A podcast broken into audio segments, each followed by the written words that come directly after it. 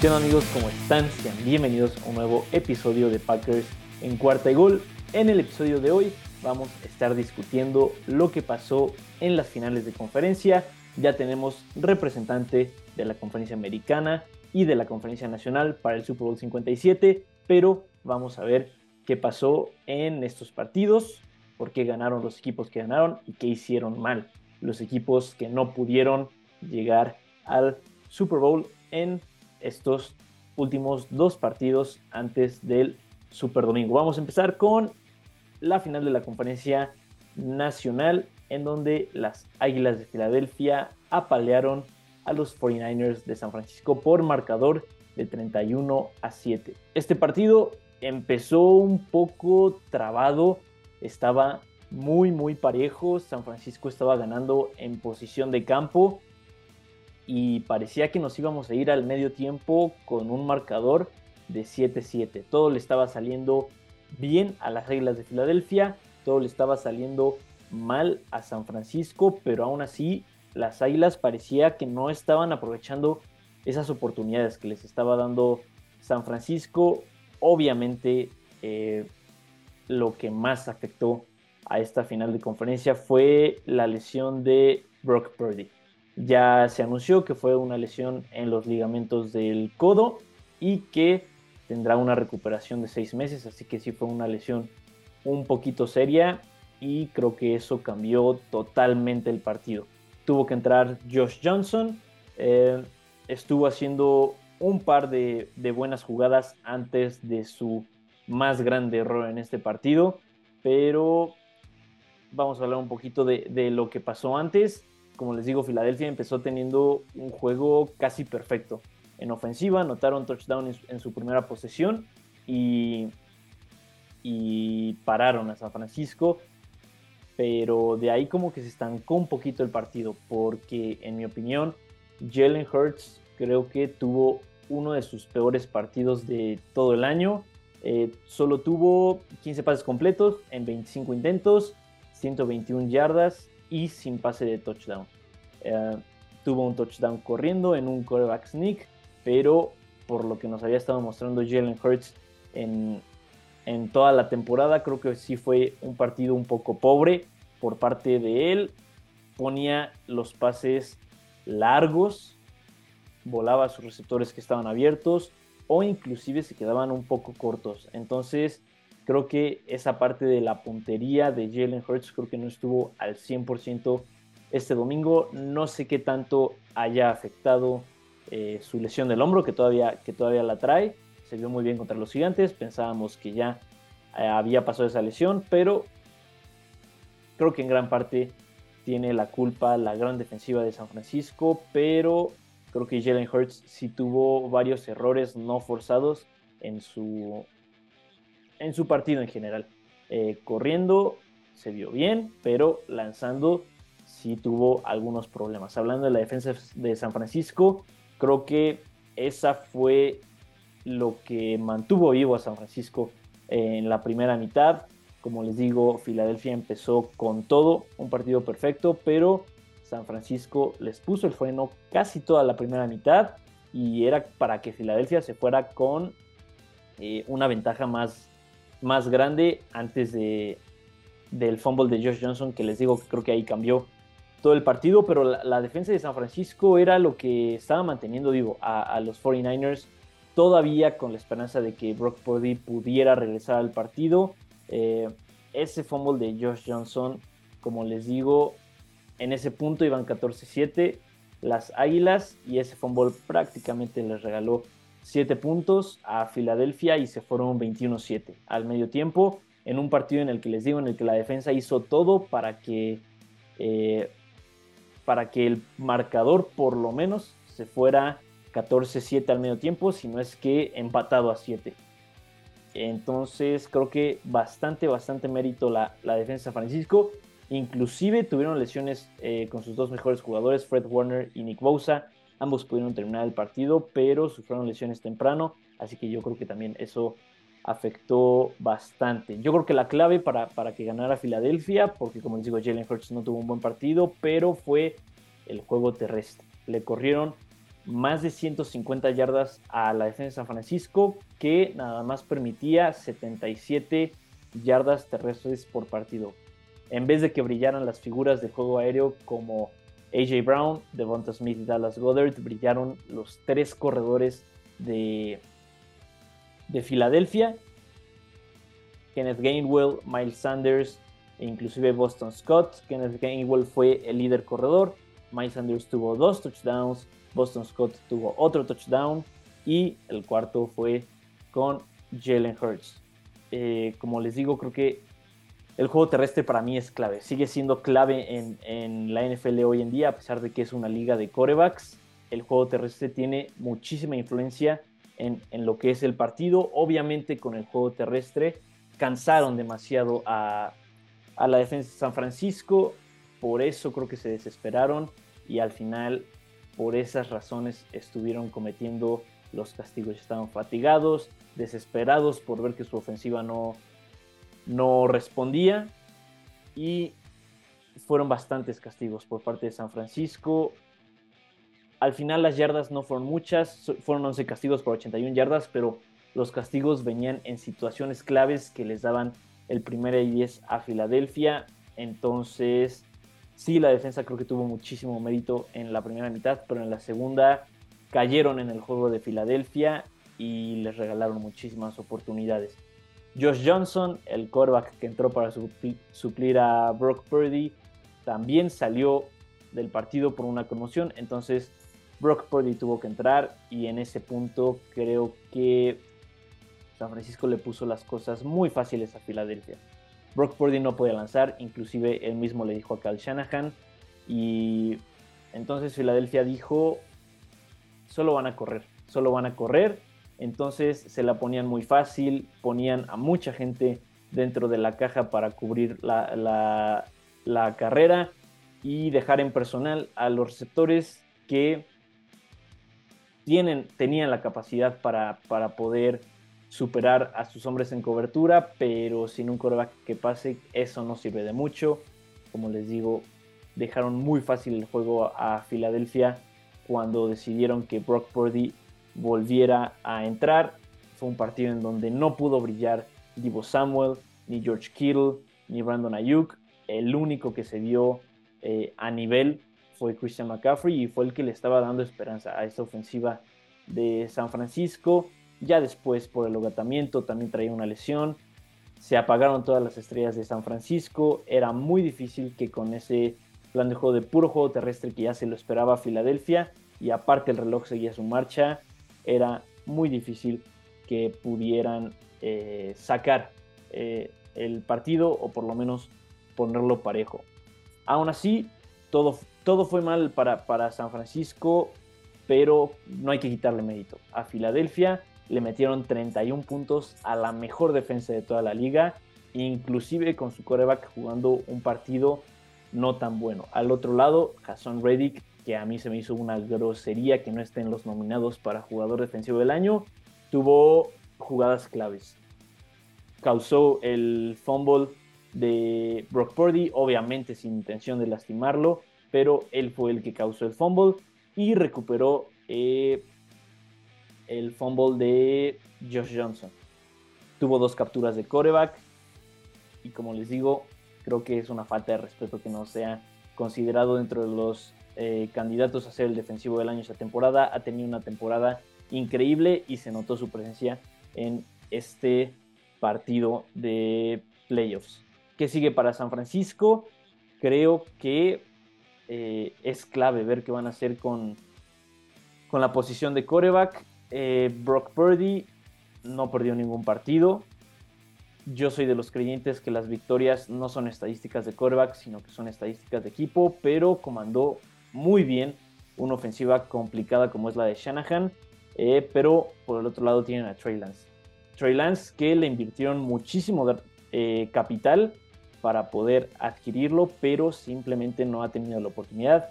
Jimmy Garoppolo es agente libre, pero creo que sigue siendo opción para San Francisco. Eh, también se habla un poquito de la posibilidad de que llegue Tom Brady porque es agente libre.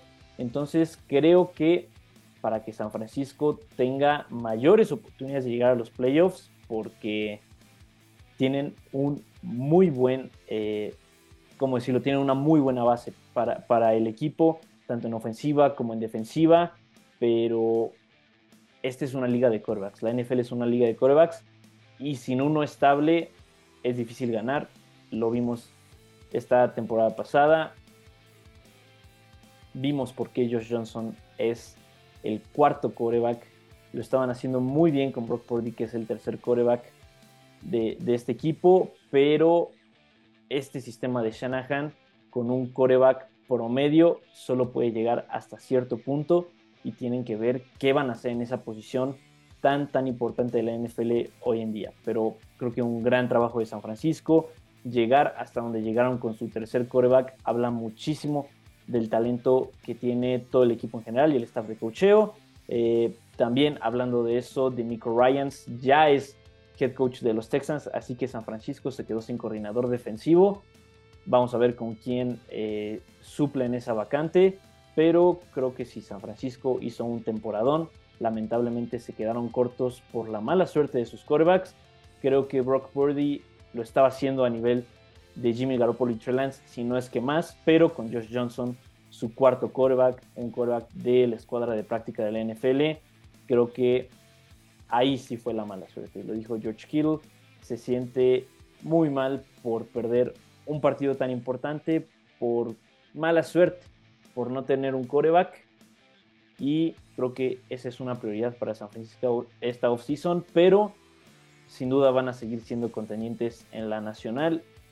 Como les digo, tienen una base muy sólida, un sistema de juego bien implementado y creo que San Francisco, a pesar de esta derrota, tiene un futuro brillante.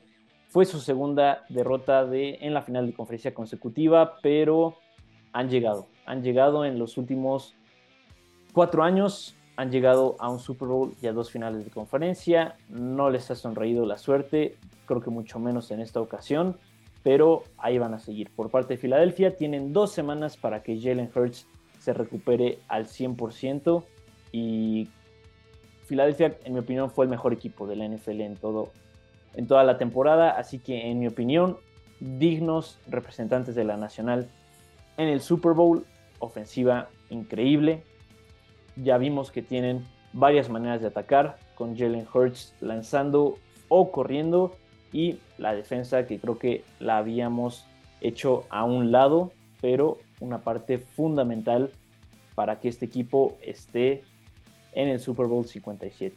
Nos pasamos al campeonato de conferencia de la conferencia americana, revancha de la final del año pasado. En esta ocasión los Chiefs fueron los que se llevaron la victoria, ganaron por un marcador de 23 a 20. Un partido como el que nos tienen acostumbrados estos dos equipos eh, en sus últimas cuatro, en sus últimos cuatro partidos, la diferencia ha solo sido de tres puntos. En todas ellas, esta ocasión fue para los Chiefs. Por primera vez, Patrick Mahomes le puede ganar a los Bengals cuando Joe Burrow es coreback titular. Y creo que este partido, como les digo, fue, fue muy parejo. A lo, largo se veía que los Chiefs, eh, ellos tenían la, tuvieron la ventaja y una gran ventaja en, el, en, el, en la primera mitad, pero hasta eso la, defensiva de los Bengals los pudo contener hasta cierto punto porque varios, varias posiciones terminaron en goles de campo y no en touchdowns. Eh, pero creo que aquí la diferencia fue Patrick Mahomes, que sí tenía la lesión en, el tobillo, pero medio Patrick Mahomes es muchísimo mejor que la mayoría de los quarterbacks de la liga y lo demostró. Eh, salió lastimado Juju Smith-Schuster, Michael Hartman, Kadarius Stoney y aún así Patrick Mahomes seguía haciendo grandes jugadas. Obviamente el que tuvo que, que ahí dar el paso al frente fue Marcus Valdez Cantling, que tuvo el mejor partido de su vida. Y sí, eh, eh, Marcus Valdez Cantling, que tuvo un gran, gran partido, acompañado también por Travis Kelsey, que venía un poco lastimado, pero él es prácticamente el que siempre muestra la cara por parte de, esta ofensiva de los Chiefs. Patrick Mahomes, con quien sea en donde sea, va a ser jugadas increíbles. Eh, hasta cierto punto la, línea ofensiva de, los Chiefs hizo un gran trabajo porque en la primera mitad Patrick Mahomes no se veía tan presionado. Ya hasta el final fue que tuvo que salir de la bolsa de protección, fue que tuvo que crear jugadas con sus pies y la verdad es que sí, sí se veía resentido eh, de la lesión de, de su tobillo. Ahora tiene dos semanas para que ese tobillo quede casi al 100% pero como les digo, Patrick Mahomes, lastimado como sea, es muchísimo mejor que muchos quarterbacks de la liga. Va a ser el MVP de este año, que eso le puede jugar un poquito en contra para los que creemos en tendencias en el Super Bowl, pero mientras Patrick Mahomes sea el quarterback de este equipo, Kansas City va a ser candidato al Super Bowl. Algo que hay que recalcar muchísimo de estos Chiefs fue la colaboración de sus novatos. Creo que tuvieron una, un gran draft 2022 con colaboradores inmediatos. Las dos intercepciones que lanzó Joe Burrow eh, fueron interceptados por profundos novatos. Sky Moore fue el que regresó patadas y el último regreso fue clave para poner a los Chiefs en posición de anotar el gol de campo eh, ganador. Trent McDuffie que tuvo que cubrir a Jamar Chase todo el partido y por supuesto Isaiah Pacheco. La verdad es que no tuvo un gran partido estadísticamente eh, el corredor de los Chiefs, únicamente 26 yardas en 10 acarreos, pero cada vez que corre Isaiah Pacheco eh, se ve la intensidad con la que lo hace. Es un gran complemento a lo que hace Patrick Mahomes en el juego aéreo. Saber que tienes a un corredor ahí confiable, explosivo, Creo que es una gran adquisición por parte de los Chiefs. Buscaban eso cuando draftaron a Clyde Edwards Hiller, no se los dio, pero consiguieron a Isaiah Pacheco, que fue séptima ronda del draft. Un gran hallazgo por parte de los Chiefs. Corre muy bien Isaiah Pacheco. También en el juego aéreo lo, lo estaban utilizando. Cinco recepciones para 59 yardas. Entonces, como les digo, creo que es un gran complemento y creo que también clave en esta ofensiva de los Chiefs. Hablando de la defensa, tuvieron cinco capturas de coreback, cuatro en la primera mitad y esto sin duda fue un disruptor para, para la ofensiva de los Chiefs, para la ofensiva de, los Bengals y por, por, fin Chris Jones tuvo sus, primeras dos capturas, su primera captura en, playoffs, al final tuvo otra también clave entonces creo que la línea defensiva de los Chiefs eh, ayuda demasiado. La defensiva de los Chiefs creo que por estos tres años que llevan arriba en la conferencia americana, siempre había sido la ofensiva tiene que cargar a la defensiva de los Chiefs. Pero me parece que esta es la mejor defensa que ha tenido Patrick Mahomes en toda su carrera e hicieron un gran trabajo limitando lo que puede hacer, lo que pudo hacer Joe Burrow y compañía en, esta final de conferencia.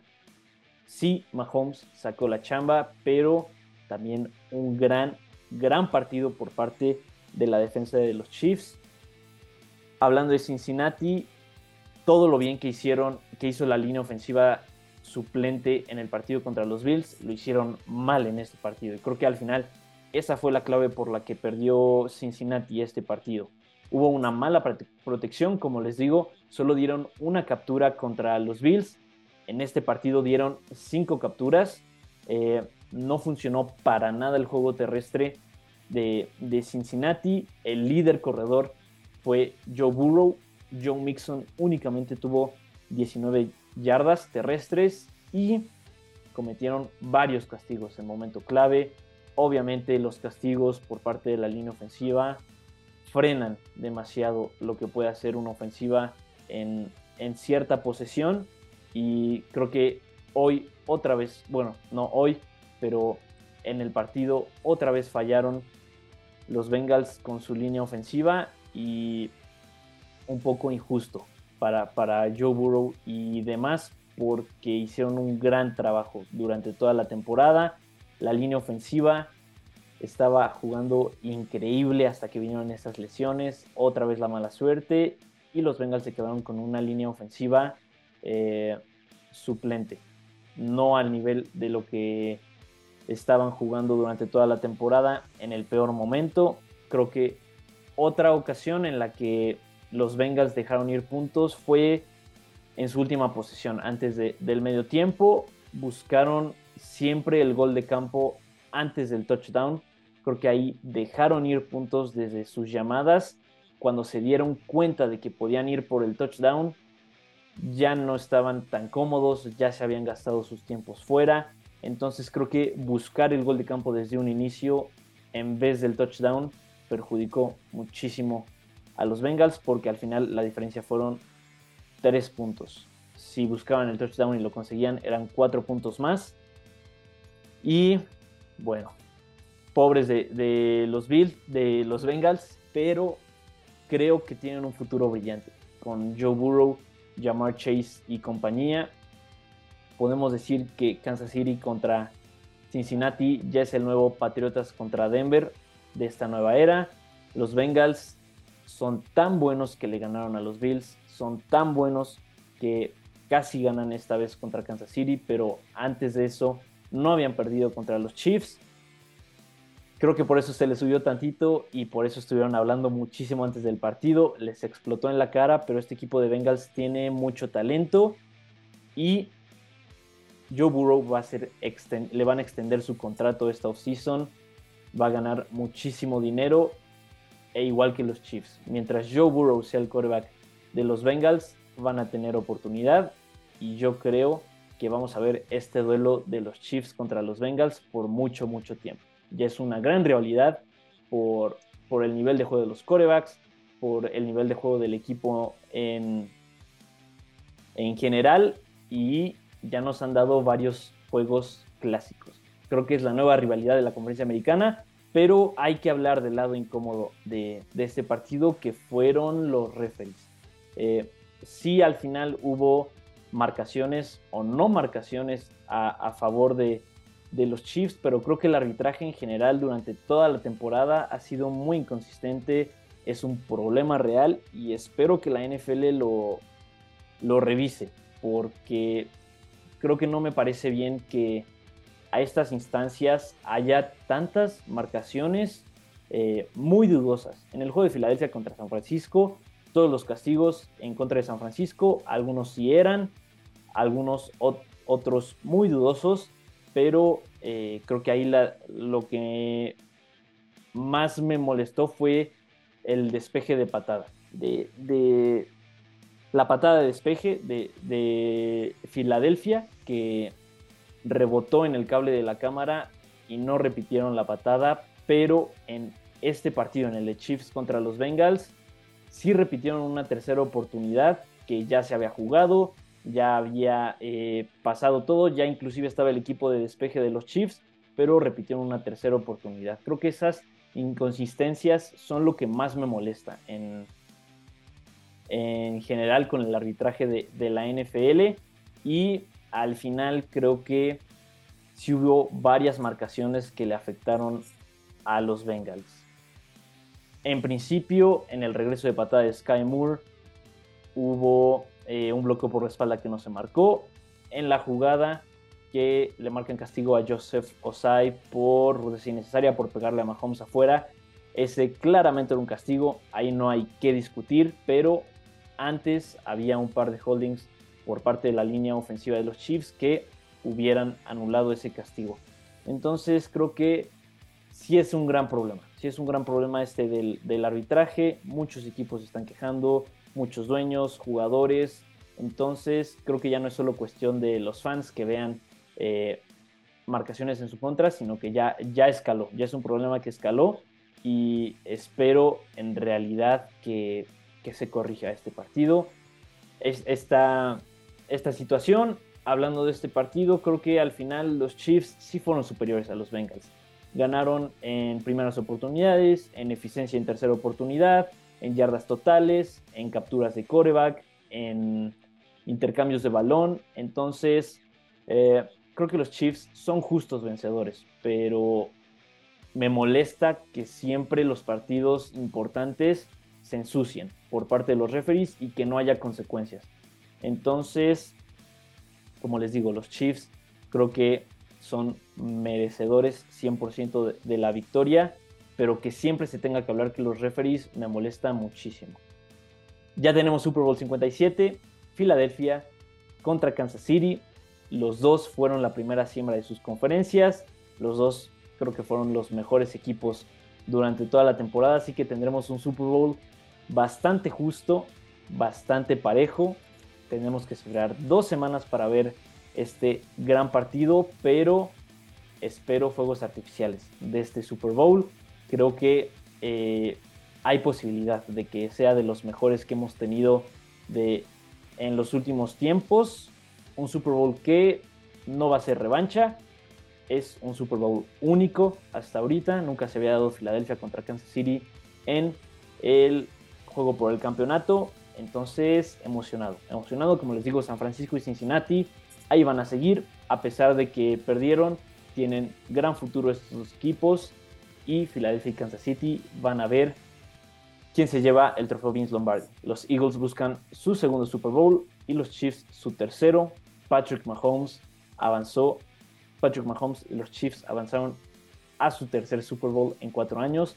Filadelfia es la primera vez que avanza desde su victoria en el Super Bowl 52, así que la verdad es que espero bastante, espero bastante de este partido y estaremos comentando en los pronósticos y por supuesto en el resumen. Muchísimas gracias por escuchar el episodio completo.